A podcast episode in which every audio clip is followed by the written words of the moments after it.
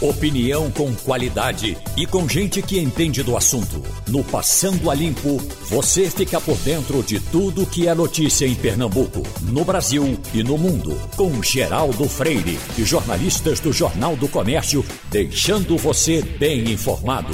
Passando a Limpo.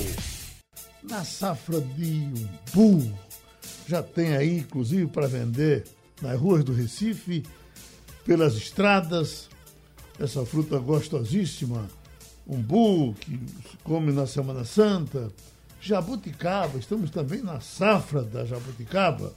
Como é que é, doutor Zé Paulo? Os seus pés de jabuticaba murcharam? Como é que eles estão? Você, você falando de umbu, Geraldo, Ainda lembrando estamos aqui. na safra de manga. Ainda tem manga? Ah, ma- manga. É? Hum, continua.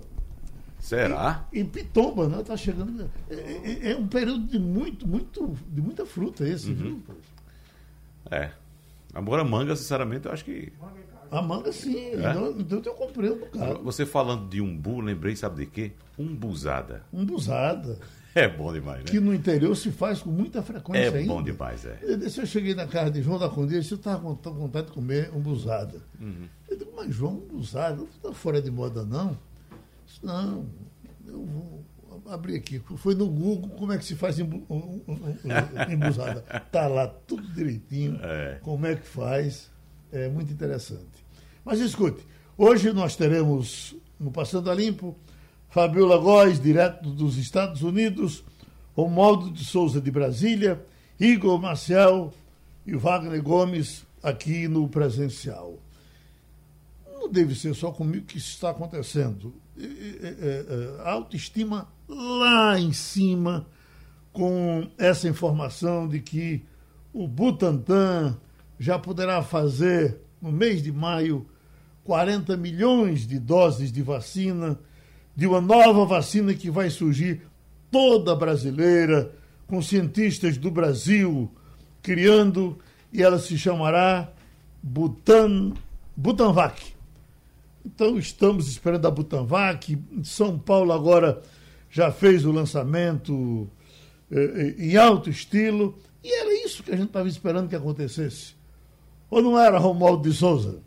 Rapaz, eu, eu vou te falar, um, é, é, a notícia é tão alvissareira que deveria ser assim comemorada com fogos de artifício. O Brasil vai poder fabricar vacina em parceria com outros grupos, com outras empresas, com, outras, com outros países, mas vai poder fazer a vacina que a gente tanto eh, almejou lá de fora e vai se tornar auto é, assim suficiente, Geraldo.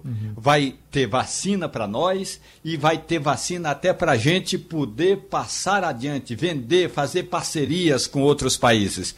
Agora, o importante, e é importante dizer, que apesar da falta de investimento e de tanto o Estado brasileiro, e aí é o Estado como um todo, ter negligenciado a saúde em geral e a pesquisa em particular. Hoje é um grande dia, Geraldo. Claro que tem todo o processo de teste, de registro e tudo mais, mas é um grande dia. É muito importante, Modo. Você trouxe um caso extraordinário para a gente entrar nele. E atenção, minha gente, nós estamos falando desse governo aí, não. Estamos falando que há um bocado de tempo o Brasil não liga para isso. Os estados não ligam para isso. É de se perguntar, por exemplo, uh, uh, Igor Marcel, o nosso LAFEP aqui, quantos e quantos remédios o LAFEP não já fez?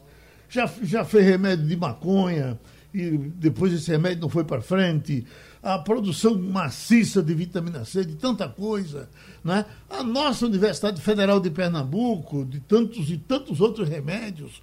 De vez em quando a gente entrevistava aqui um pesquisador, a, a, a, da Paraíba. A da Paraíba até permanece, aqui ali aparece alguma coisa dessa Universidade da Paraíba. O Rio Grande do Norte, Miguel Nicoleles, é a, a, a, origem dele é a Universidade do Rio Grande do Norte. Hoje é um dos maiores cientistas do mundo e do Brasil é o maior deles. Bom, então é preciso estimular isso, esse paísão desse tamanho, hein, Igor? Ô Geraldo, muito bom dia para vocês. A gente tem, infelizmente no Brasil, e eu acho que nos últimos dias a gente está presenciando e a gente viveu para ver essa, essa mudança, essa virada, que é uma virada naquilo que eu diria que não é uma coisa, como você disse, desse governo, não é uma coisa simplesmente de Bolsonaro ou de, do, de Lula ou de seja quem for.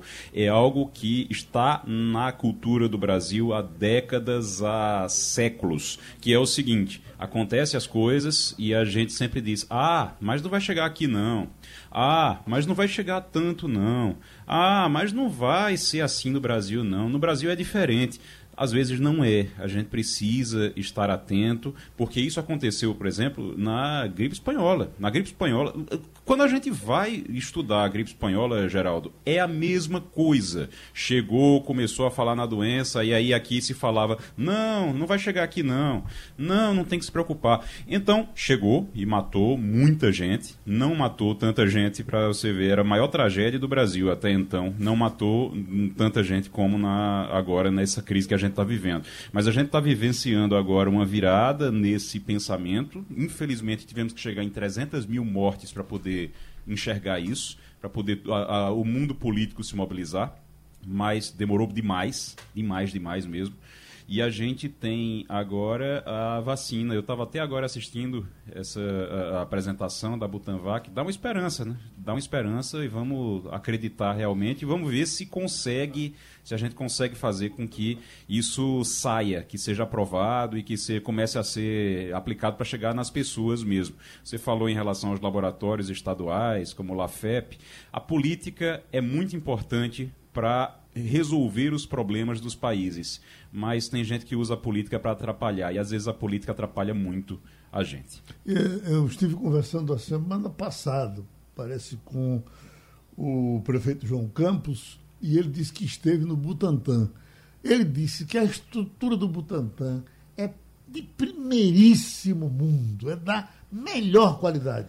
Aliás, o Butantã, eh, eh, dessa vez, estava mais ou menos uh, uh, inerte. Mas ele, esse é um dos mais ativos, né? Ô, Geraldo, uhum. eu já disse aqui, é, no, no hemisfério sul deste planeta ao qual habitamos, só existem dois países com, com larga capacidade de fazer, de produzir vacinas em larga escala, que são Austrália e Brasil.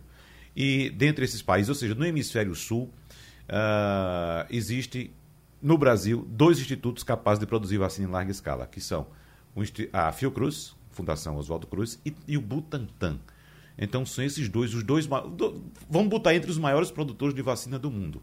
Esses dois institutos também, já que estamos no hemisfério sul. Né? Então, o Butantan, ele tem essa capacidade há muito tempo. Acontece que, ao longo dos anos, a nossa produção de vacina foi sendo desidratada, como você mesmo disse, por vários governos não só governos federais, mas governos também estaduais, não só uh, uh, lideranças federais, mas também estaduais. E a gente foi esperando que os outros fizessem para ir comprar. Exatamente, e deixando. A gente tem dinheiro, é rico. E deixando. Agora, é, é, o Brasil, o Brasil sempre teve um lugar de destaque no quesito imunização humana. Sempre. Neste planeta nós somos referência. E ao longo do tempo nós fomos deixando isso de lado. Nós temos uma geração hoje, Geraldo, que não sabe, por exemplo, as consequências de um, uma poliomielite. Eu tenho certeza que na sua infância você teve muitos amigos, muitos coleguinhas lá, na, na, na, lá, lá em Mimoso. Você viu como era essa questão da poliomielite. Eu, na minha infância, vi também. Só que existe uma geração, digamos, abaixo de 40 anos, que não sabe o que é isso. Então passa a desacreditar a importância da vacina e da vacinação. É o que a gente está acompanhando hoje. Então a gente teve um trabalho muito importante, nós avançamos muito nessa questão de imunização Criamos uma geração que não sabe o que é doença, que não sabe o que é catapora, que não sabe o que é sarampo. Sarampo que, inclusive, é, é voltou recentemente, né? Uhum. É, é, mas talvez por causa dessa, dessa imunização forte, desse trabalho de destaque do Brasil, a gente acabou criando também um grupo de pessoas aqui que não acredita, que não sabe o que é isso. Oi, Geraldo. Oi, Romualdo. Logo depois que houve aquele conflito no Timor-Leste, um país da Ásia, ali pertinho da Indonésia e da Austrália, que fala português, inglês e uma mistura de um dialeto. Houve o conflito e uma das primeiras ajudas humanitárias que chegaram no Timor-Leste chama-se Zé Gotinha. Zé Gotinha, que ganhou um apelido interessante lá no Timor-Leste, era assim, a figura do Brasil. O Zé Gotinha era tão interessante é, ou era tão é, é, um personagem interessante lá no Timor-Leste que, por onde passava, vestia uma camisa fake, falsa, portanto, do Paraguai, chinesa, da seleção brasileira. Mas a, isso é para dizer que até no exterior, e eu acompanhei o Zé Gotinha no Timor-Leste, como acompanhei o Zé Gotinha também no Haiti, quando a Rádio Jornal me mandou para o Haiti. Ô Wagner, você poderia ver assim as crianças abraçando o Zé Gotinha, tanto no Timor-Leste como no Haiti, coisa que aqui no Brasil foi negligenciado durante esse período, esse primeiro ano da pandemia. Agora não, agora o novo ministro está botando o Zé Gotinha debaixo do braço. Agora, Geraldo, eh, o Estado brasileiro está tão destrambelhado que nós vamos ouvir uma conversa ontem do ministro Onix Lorenzoni. O homem é secretário-geral da Presidência da República. E estava dando uma entrevista à rádio Jovem Pan e olha o que ele disse sobre o lockdown. Vamos ouvi-lo. Eu considero todos eles muito tolos. Por quê? Porque não são inteligentes. Muitos ainda insistem numa ferramenta chamada lockdown, que já está provada por várias experiências do mundo que ela é ineficiente. E por que, que ela é ineficiente? Alguém consegue impedir que nas áreas urbanas o passarinho, o cão de rua, o gato, o rato, a pulga, a formiga, o inseto, eles se locomovam? Alguém consegue fazer o lockdown dos insetos? É óbvio que não. E todos eles transportam o vírus. Não são contaminados pelo vírus, mas podem transportar o vírus. Podem, é uma possibilidade. O que Ou será seja, que Miguel Nicoleles acha disso? Hein? Na, na prática, significa, Geraldo, que um dos mais importantes ministros está ali no gabinete ao lado do presidente da República eh, está dizendo que pode ser que a pulga que está ali atrás da orelha do cachorro chegue na sua casa carregado do vírus e vai infectar você. Portanto, não fique em casa, nas palavras do ministro Onix Lorenzoni. Olha, a gente poderia, se fosse em outra ocasião, numa novela, alguma coisa, num filme, a gente poderia até rir. Mas isso é vida real. Isso é vida real. Isso mata gente. Isso é irresponsabilidade. Isso é uma coisa absurda. Ouvir de um ministro de Estado esse absurdo. Isso é o reinado da ignorância. E trazendo os exemplos do mundo, que é mentira dele. Tudo mentira. Até porque tudo ele sabe mentira. Que é. Exatamente. É por isso, Geraldo. Mas é inteligente. Pelo fato de ser um agente público, ele deveria ser responsabilizado por isso. Que isso, isso mata gente. Eu repito, isso mata gente. Nós temos hoje 300, mais de 300 mil pessoas mortas Muitos por acreditar nesse tipo de coisa. Mas, Mas deixa gente, eu perguntar deixa uma coisa, Romualdo. Só... Romualdo, você que está aí pertinho dos acontecimentos, é. essa rodinha que o, o, o homem do, do, Ministério de Relações Exteriores, acompanhante do, do ministro, fez, essa rodinha em água fria, não é, era outra coisa. E, e, e o fato dele, dele fazer para o lado do senador Randolph, é, é, depois, isso, isso, isso, não é aquilo, não, aquilo que dizia antigamente, me dê. Geraldo, pode ser tudo e pode não ser nada. A Polícia Legislativa está investigando exatamente o comportamento eh, de Felipe Martins, o assessor de Relações Internacionais da Presidência da República. Agora, só não pode ser o que ele disse que é. Felipe Martins foi ao Twitter, uma rede social na internet, e disse que estava ajeitando a lapela do paletó. Eu fiz ontem uma consulta, tinha trinta e poucos jornalistas de paletó lá no Palácio do Planalto, ninguém arruma a lapela daquele jeito. Ou se é para pedir alguma coisa, você pede com carinho, não é daquele jeito que se pede as coisas. O que é mais provável mesmo, Geraldo, é que, de fato, ele estava, e aí é importante a gente é, contextualizar, naquele momento em que ele, Felipe Martins fez aquele gesto, e aí é, contando para o nosso ouvinte, foi o momento em que o presidente do Senado Federal, Rodrigo Pacheco, estava comentando o fracasso das relações internacionais e o fracasso do Ministério de Relações Exteriores na aquisição de insumos e de vacinas. Portanto, eh, pode até ser qualquer coisa, mas ele não estava arrumando a lapela, porque coisa. a lapela dele estava bem passada. Tem uma coisa em relação a isso que é o seguinte: inclusive se fala que ele vai ser exonerado, né, vai ser demitido. Ernesto Araújo está se vendo ainda o que, é que vai acontecer, mas o fato é que tanto o, a Câmara, tanto Arthur, Arthur Lira quanto Rodrigo Pacheco, eles estão assim pelo limite já, pela, pela tampa, como se, como se diz, com o Ernesto Araújo. Mas não é pelo que o Ernesto Araújo está fazendo agora, é pelo que o Ernesto Araújo e uh, o, o, Ministério de Relações Exteriores construiu ao longo desse último ano, principalmente. O que é que, o que, é que a gente tem? Eles mandaram cartas, eles tentaram falar com a Kamala Harris, que é a vice-presidente dos Estados Unidos, tentaram falar com o governo chinês, tanto o, o Arthur Lira quanto o Rodrigo Pacheco, tentaram falar com o governo chinês também, para pedir insumos, para pedir vacinas, para pedir que liberassem mais doses para o Brasil, porque a situação aqui estava desesperadora. E eles sentiram, nessas conversas, nessas cartas que eles mandaram, eles sentiram que o problema dos Estados Unidos e o problema da China é com Ernesto Araújo, que enquanto Ernesto Araújo for ministro, eles não vão olhar para o Brasil com nenhum tipo de solidariedade em relação a isso. E aí, por isso, eles estão exigindo, de qualquer forma, que o ministro seja demitido. E o Butantan Vac... Só para fechar a questão da Butanvac, Geraldo, o doutor Dimas Covas, que é o diretor do Instituto Butantan, diz que é possível encerrar todos os testes da vacina e ter 40 milhões de doses prontas até o fim deste ano.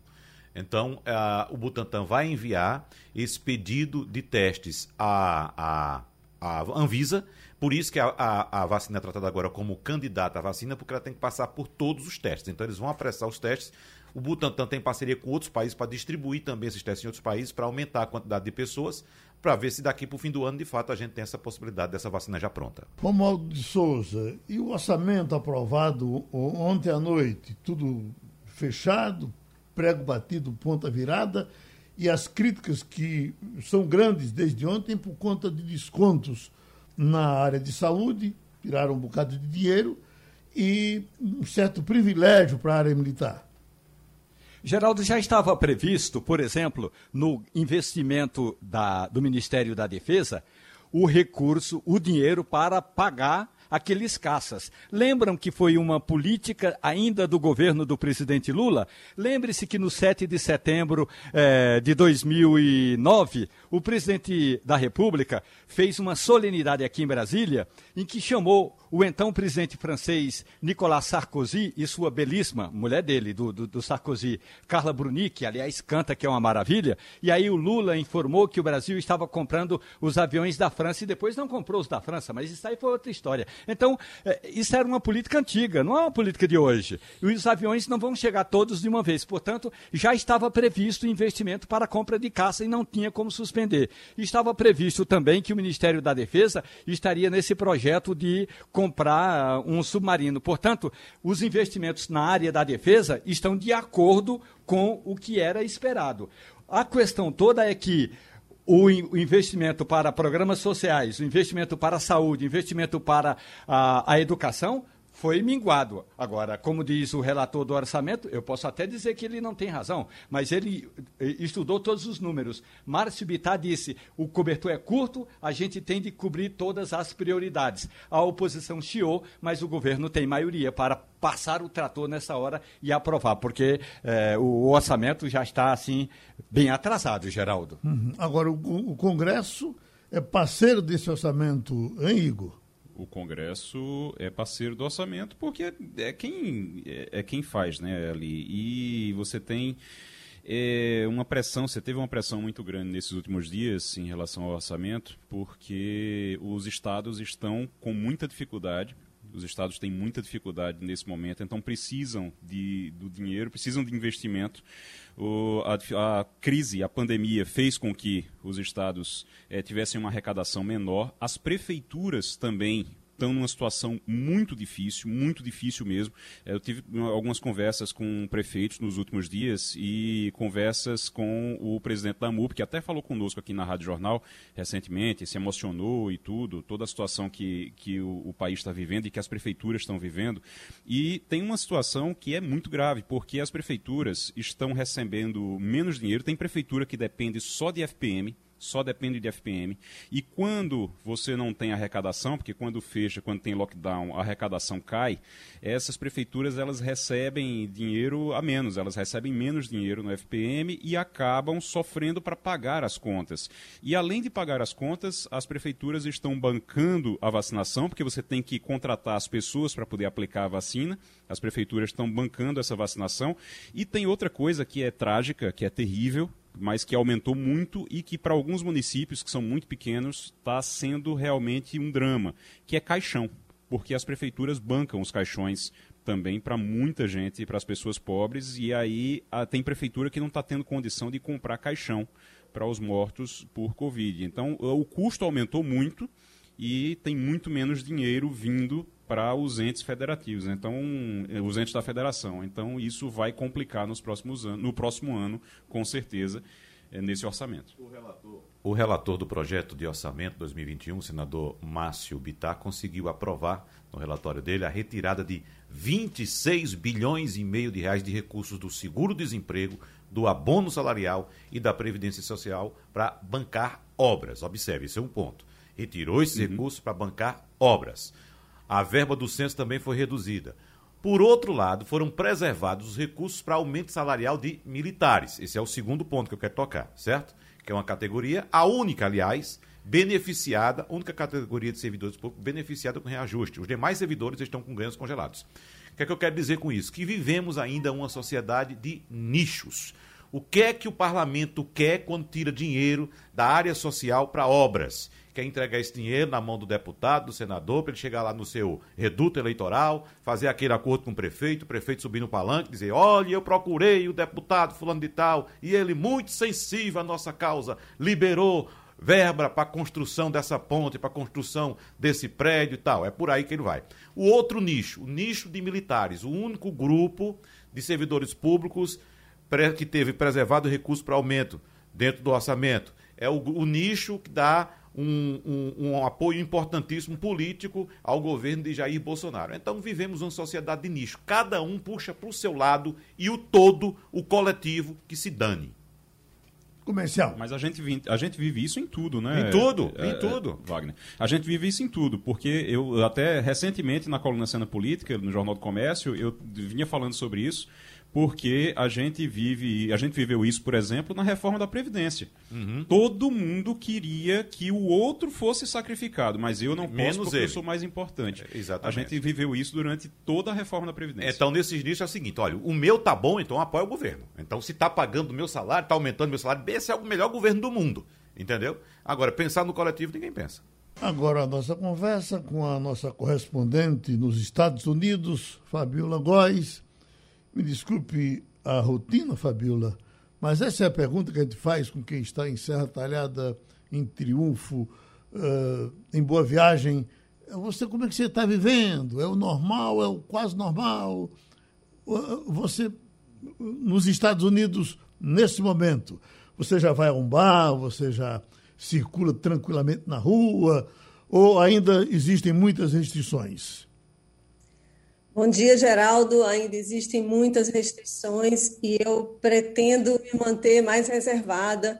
Eu tenho ido de vez em quando a um restaurante quando eles colocam mesas do lado de fora, só que estava muito frio, então eu estava evitando também ficar com a temperatura 2, 3 graus né, do lado de fora no frio mas os restaurantes já estão abertos, 25% da capacidade deles, né? Não há agora um impedimento de que você não pode sair, está todo mundo saindo de máscara, dá para correr, né? Dá para passear, caminhar na rua ao ar livre. Agora, várias atividades ainda estão proibidas.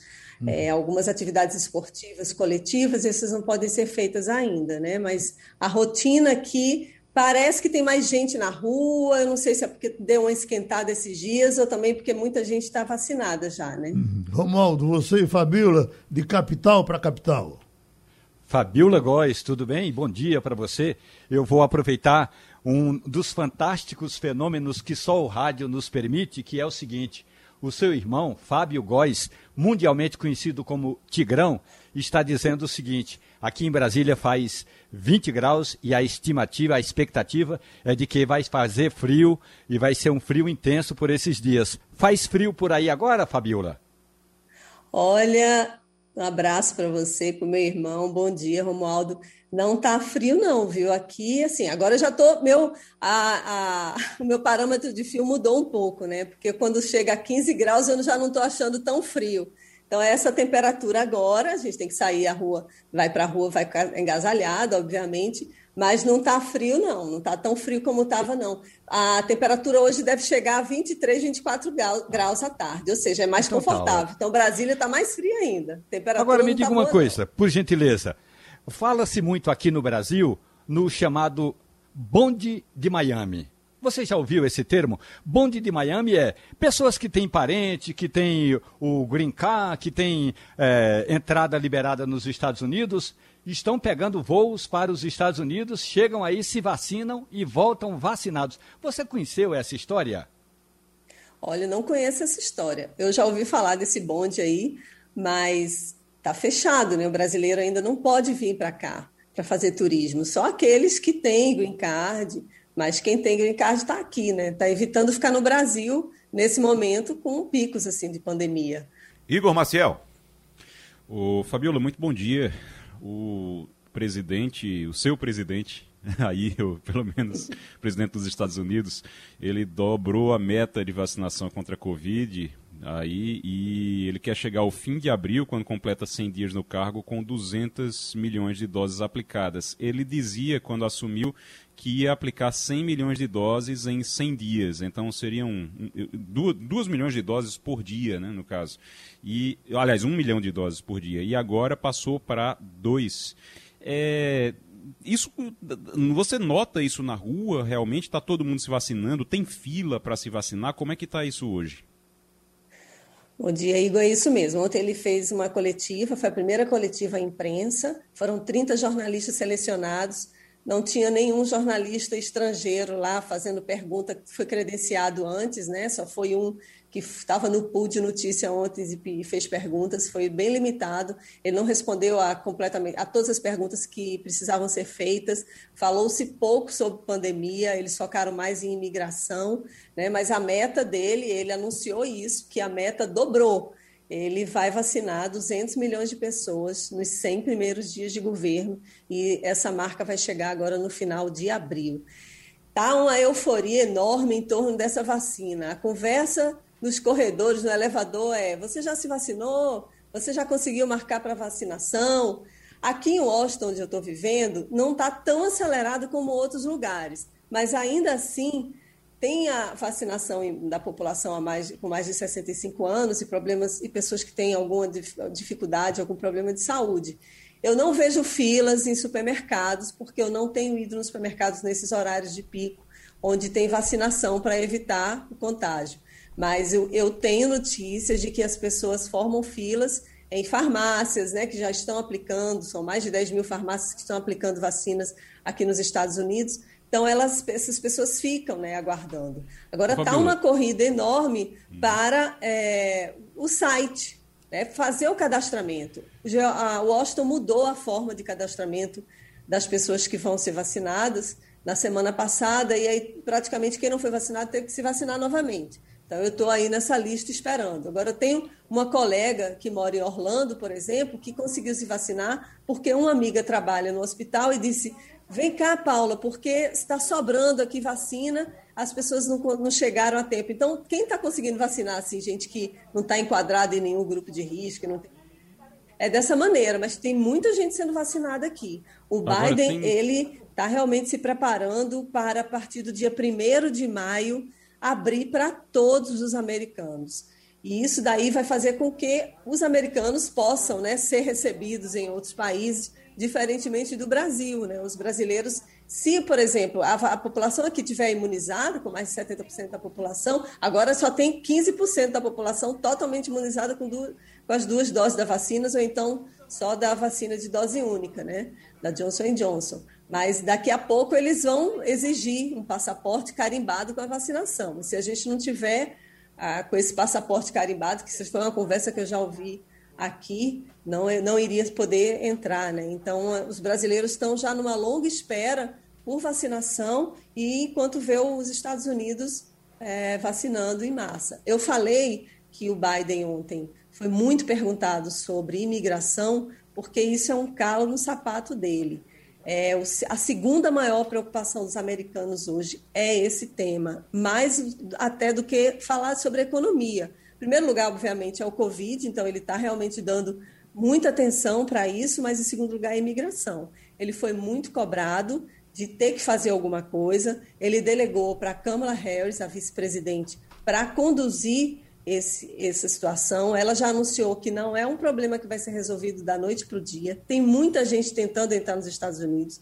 Mais de 4, 4 mil crianças permanecem ainda temporariamente instaladas em lugares que não deveriam, não, não é, são tipo as prisões, né? Elas dormem no chão, não, não abriram ainda para a imprensa fazer imagem nesses lugares. Então é um calo do sapato aí do Biden que ele foi muito questionado em relação a isso e vai ser uma longa é, batalha que ele vai ter que enfrentar se ele quiser abrir para que mais pessoas entrem nos Estados Unidos com os republicanos no Senado.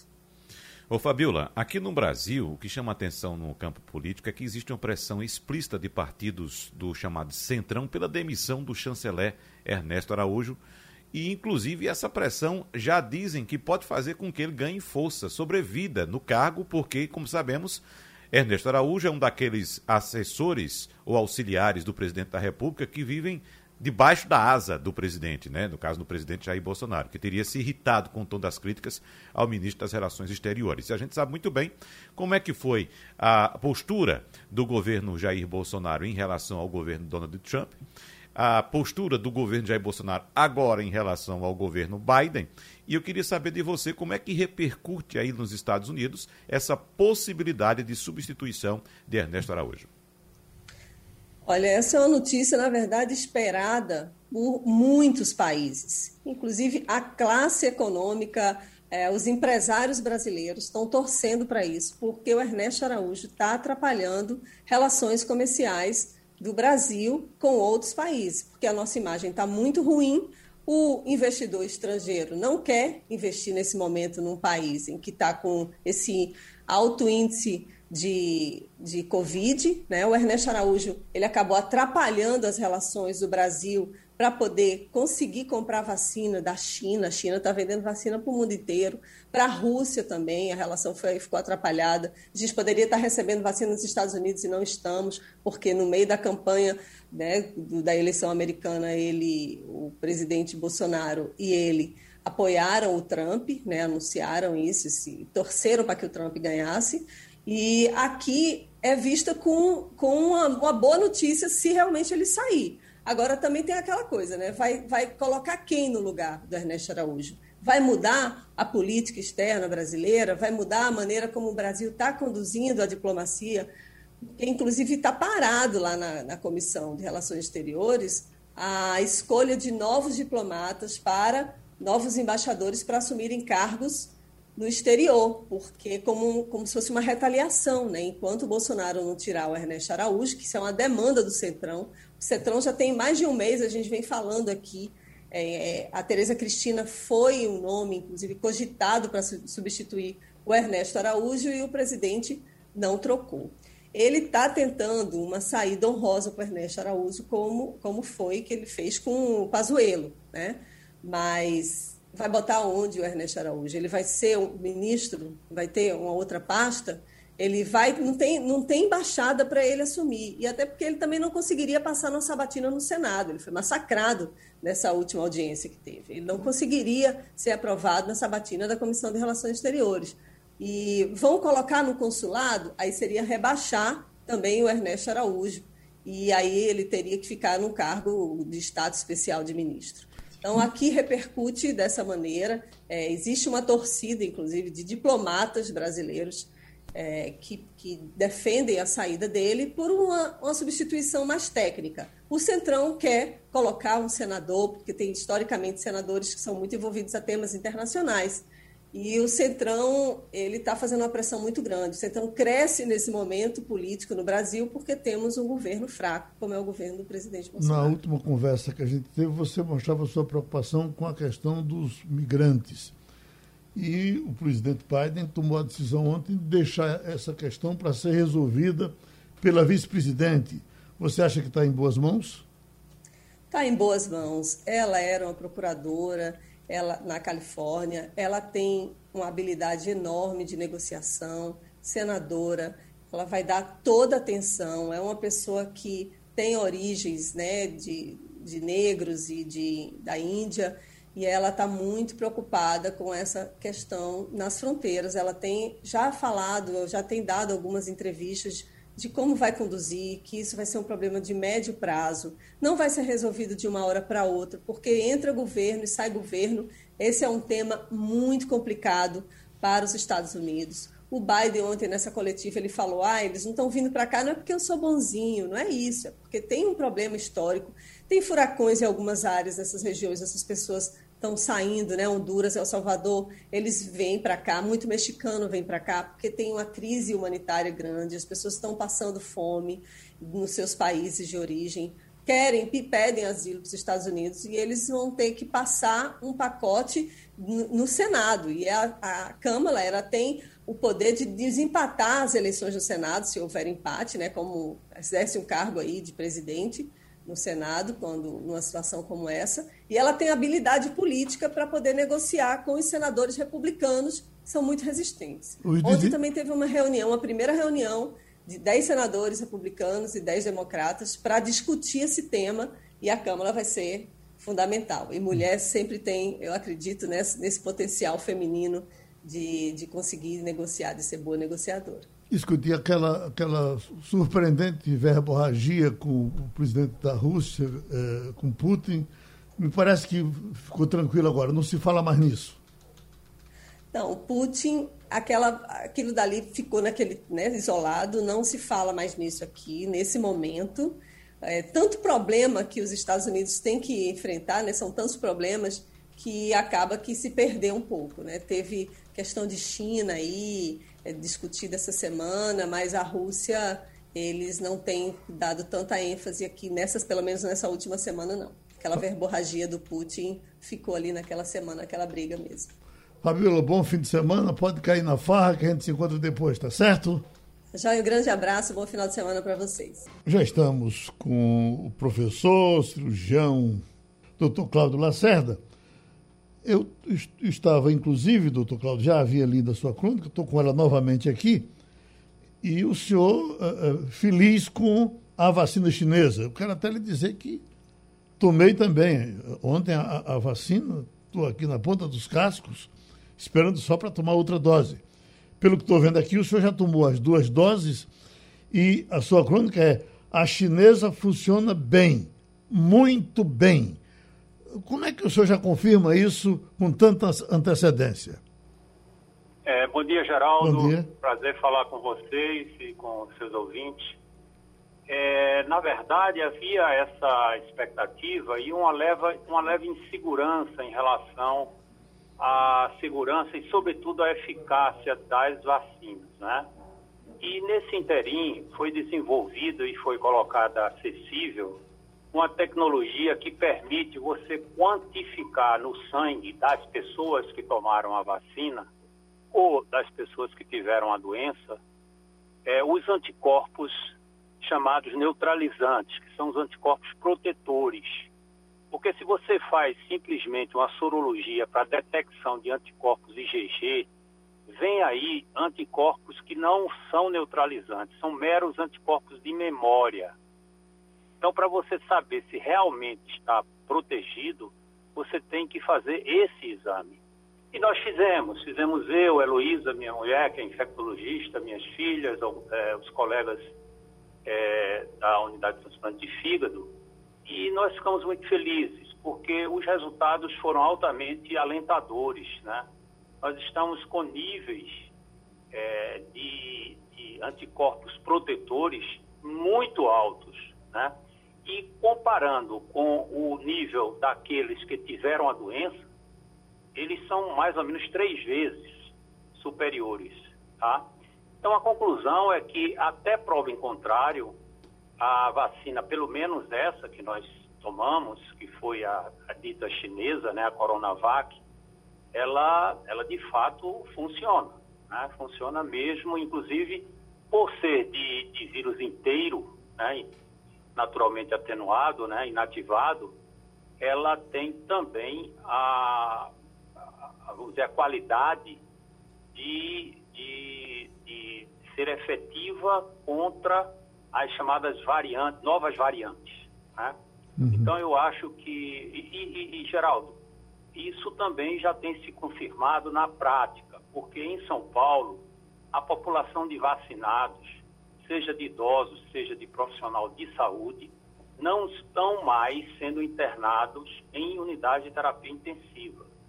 E a gente tem observado aqui também, em Recife, a gente não tem visto é, casos graves de pacientes, de, de, pessoas que foram vacinadas é, lá atrás, né? Que já houve tempo de, de atuação da vacina. Agora, Romualdo, quem está dizendo isso é o doutor Cláudio Lacerda. É, é gente de peso pesado, viu? Pois é, agora eu gostaria de ouvir da sua, da sua, a sua opinião, doutor Cláudio Lacerda.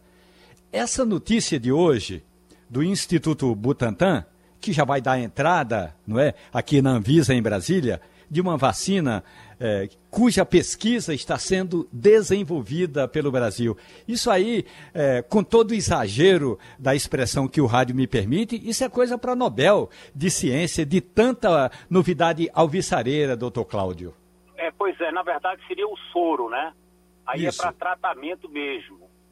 É o soro rico em anticorpos já produzidos. Porque a vacina estimula o organismo provoca o organismo a produzir esses anticorpos e entre eles os chamados neutralizantes.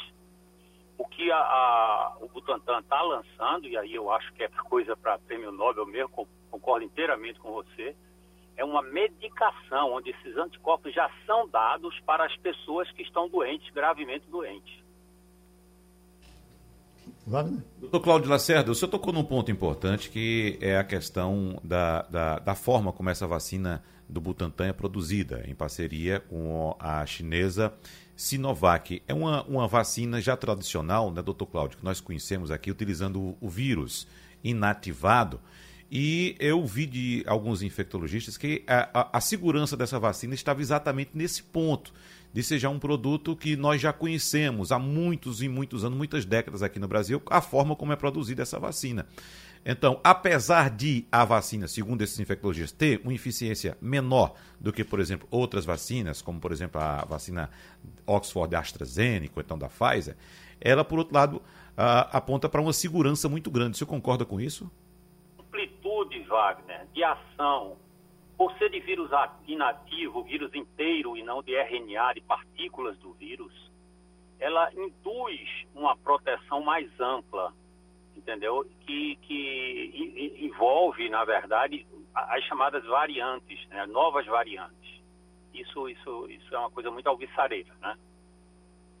Esse teste que o senhor fez, doutor Cláudio, é só para médico? É só para gente assim? Não, não. Peso pesado foi. Eu, eu posso fazer também?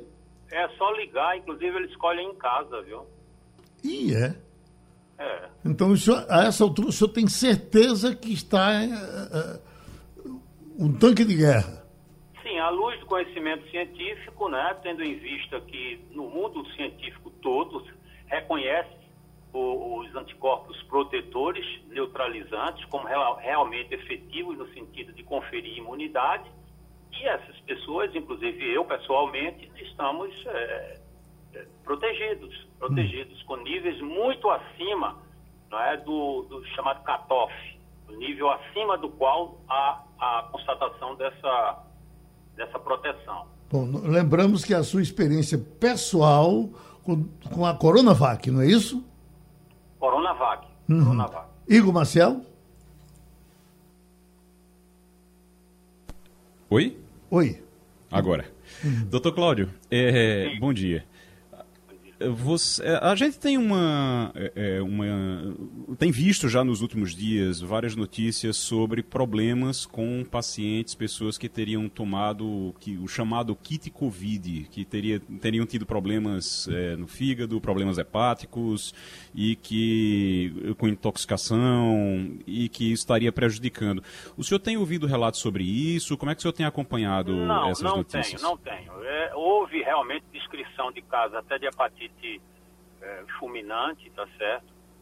É, de algumas dessas medicações, mas eu acho que há um exagero, um exagero total em relação a isso. Eu quero dizer que eu tenho um respeito pelos colegas que, baseados nas suas vivências pessoais, continuam prescrevendo esses medicamentos, mas eu não, eu pessoalmente deixei de acreditar neles, porque são muitos os pacientes que tomaram e a gente tem a sensação de que isso não teve nenhum impacto na evolução para a gravidade. Mas eu continuo respeitando as pessoas que prescrevem, porque têm uma experiência pessoal positiva e essas pessoas merecem respeito. Agora, doutor Cláudio, o que realmente eu acho que o senhor pode contribuir também com a gente hoje é traduzindo para a gente o que é que está acontecendo para essa falta de medicamentos.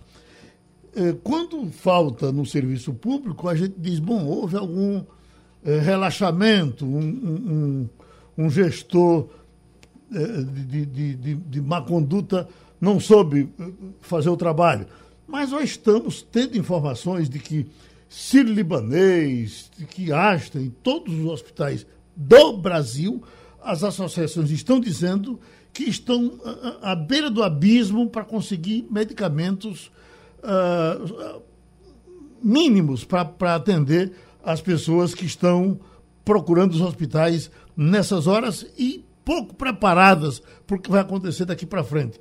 Por que chegamos porque, a isso, doutor Cláudio? Porque a demanda teve um crescimento explosivo. Eu imagino que a indústria farmacêutica não estava preparada para essa explosão de consumos de medicamentos que caracterizam, é, que são utilizadas na, é, rotineiramente diuturnamente nas unidades de terapia intensiva. Você imagine, Geraldo, a quantidade de leitos que foram criados no Brasil, todos ocupados nas unidades de terapia intensiva e todos sendo utilizados esses medicamentos, relaxantes musculares, medicamentos sedativos, entendeu? Que são as corticoides, né? Os anticoagulantes, particularmente a enoxaparina, isso tem sido utilizado maciçamente por uma quantidade imensa de pacientes e a, indústria farmacêutica, eu imagino, não sou nenhum experto no assunto, não estava preparada para isso. Mas eu acho que agora elas estão aumentando suas capacidades instaladas, né? E, e trabalhando, fazendo serão para produzir esses medicamentos. E acho que existe uma boa possibilidade de que se ajuste nos próximos meses, nas próximas, nas próximas semanas. Faça uma previsão para a gente aí, doutor Cláudio. Ah, eu tenho uma visão otimista, Geraldo. É isso que eu ia lhe perguntar. Quando é que nós vamos voltar a viver como antigamente? Então, eu acho que tudo leva a crer que, que essa coisa vai se acabar. Porque se a gente tem é, vacinas que já impactaram em vários países, né? Daí, Estados Unidos, Reino Unido, Portugal, Israel principalmente, que houve uma redução expressiva, vertiginosa do número de casos, de casos internados, de mortalidade. Isso vai acontecer mais cedo ou mais tarde. É uma pena que a gente tenha partido tão atrasado né, em relação à nossa vacinação. Houve até é, pontualmente algumas iniciativas no sentido de a, agilizar a utilização, a, o processo de vacinação, mas isso foi abortado, né, por, por, porque a gente infelizmente tem um presidente que não, não, não, não entende uma dificuldade enorme de perceber o óbvio. Né? e, mas agora estamos recuperando, né? Ah, pelo menos já há a, a, visão unânime de que precisa vacinar e vacinar e vacinar imediatamente, rapidamente, para que a gente consiga ter realmente uma imunidade na, na, na população e faça com que a doença seja controlada. Pronto, a gente agradece ao doutor Cláudio Lacerda, mais uma injeção positiva nesse final de semana. E vamos voltar para Brasília com o Romualdo de Souza. O pessoal já vai se reunir, Romualdo, o pessoal do, do, do comitê criado para domar Bolsonaro? Geraldo, esse comitê, que como falamos, está com um ano de atraso, ou seja, deveria ter sido criado um ano atrás, já está fazendo reuniões. Ontem à noite houve uma reunião na casa do presidente do Senado Federal, justamente para afinar quais serão os diálogos que esses integrantes do comitê terão com os gestores estaduais e municipais. A gente sabe que hoje tem uma conversa, ou já deve ter tido uma conversa do governador de Pernambuco com o presidente do Senado Federal, Paulo Câmara, vai conversar com o, o presidente do Senado, Rodrigo Pacheco, mas também é o seguinte, Geraldo, o governador do estado, um, do estado de, eh, do Piauí, o Elton Dias, que é o representante do grupo de governadores do Nordeste, está passando toda a demanda é, desse grupo nordestino para Renan Calheiros Filhos, que é o integrante do comitê que representa o Nordeste. Portanto, o Nordeste já está sentado nessa bancada e eles já começam a discutir todas essas demandas. E uma das demandas é a seguinte: a primeira demanda, Geraldo, o Ministério da Defesa vai colocar um avião à disposição, é, digamos, desse comitê, mas na prática é do Ministério da Saúde, não é, Geraldo?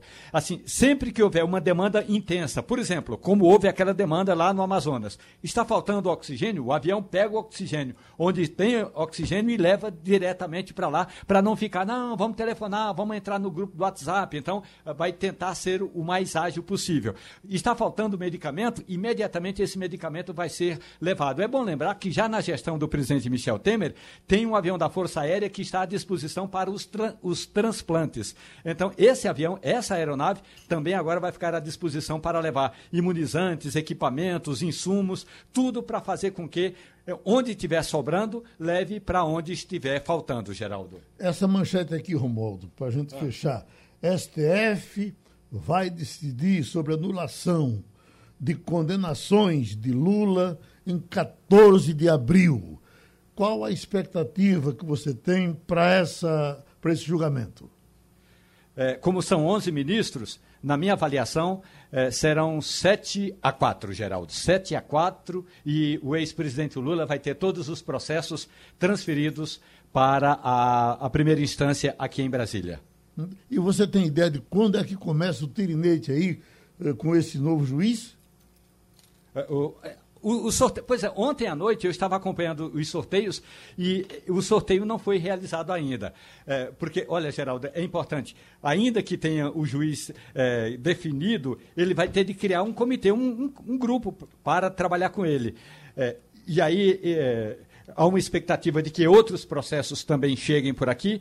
Geraldo, o mais provável mesmo é só depois da Semana Santa, porque a semana que é, a, a, Semana Santa é praticamente é, zerada. Ontem o presidente do TSE, o Tribunal Superior Eleitoral, o ministro Luiz Roberto Barroso já decretou pra, os prazos de, eh, que estão sendo contados ali para processos na Justiça Eleitoral estarão suspensos durante toda a Semana Santa. Então, dificilmente outras instâncias da Justiça, inclusive a Justiça Federal, vai contar prazo nesse período. Portanto, só depois da Semana Santa, Geraldo. Pronto, Romualdo. Sabendo que você também vai torcer pelo retrô contra o Corinthians. E você, Rodrigo? Não, é só para dizer, Geraldo, que o assunto do dia no Brasil é hoje... o retrô. Não, é a Butanvac. Gosta... O retrô vai ser amanhã, quando vencer o Corinthians Exato. hoje. Viu? Mas o assunto é Butanvac. Inclusive, está chegando a informação agora de que o governador de São Paulo, João Dória, acredita que pode começar a aplicar essa vacina já em julho. É uma coisa assim fantástica, né? Porque está começando, os testes estão começando agora, está na fase 2 ainda. Tem que ir para a fase 3, tem que ir para aprovação. Não sei como é que vão fazer isso. Agora, o, o doutor Dimas Covas, que é o, o presidente do Butantan, disse que esses testes podem ser encurtados contando com a comparação com outros imunizantes usados contra a doença que já foram estudados, Igor. É, ainda bem, Vamos... que, não, que, não é só Dória, porque eu tenho uma dificuldade de acreditar em Dória da conta Sarela. Diga você, Igor. Mas olha, vamos ser, vamos ser otimistas com a vacina, porque é o seguinte, Bolsonaro está dizendo que sempre foi a favor da vacina que sempre quis a vacina do Dória ou a vacina da China, que nunca fez nada contra ela. Então eu tenho certeza que agora ele vai apoiar e vai fazer com que as coisas corram muito rapidamente, porque ele adora o Dória, ele ama o Dória, ele ama a vacina. Vamos e embora. Terminou o Passando a Limpo. Opinião com qualidade e com gente que entende do assunto. Passando a Limpo.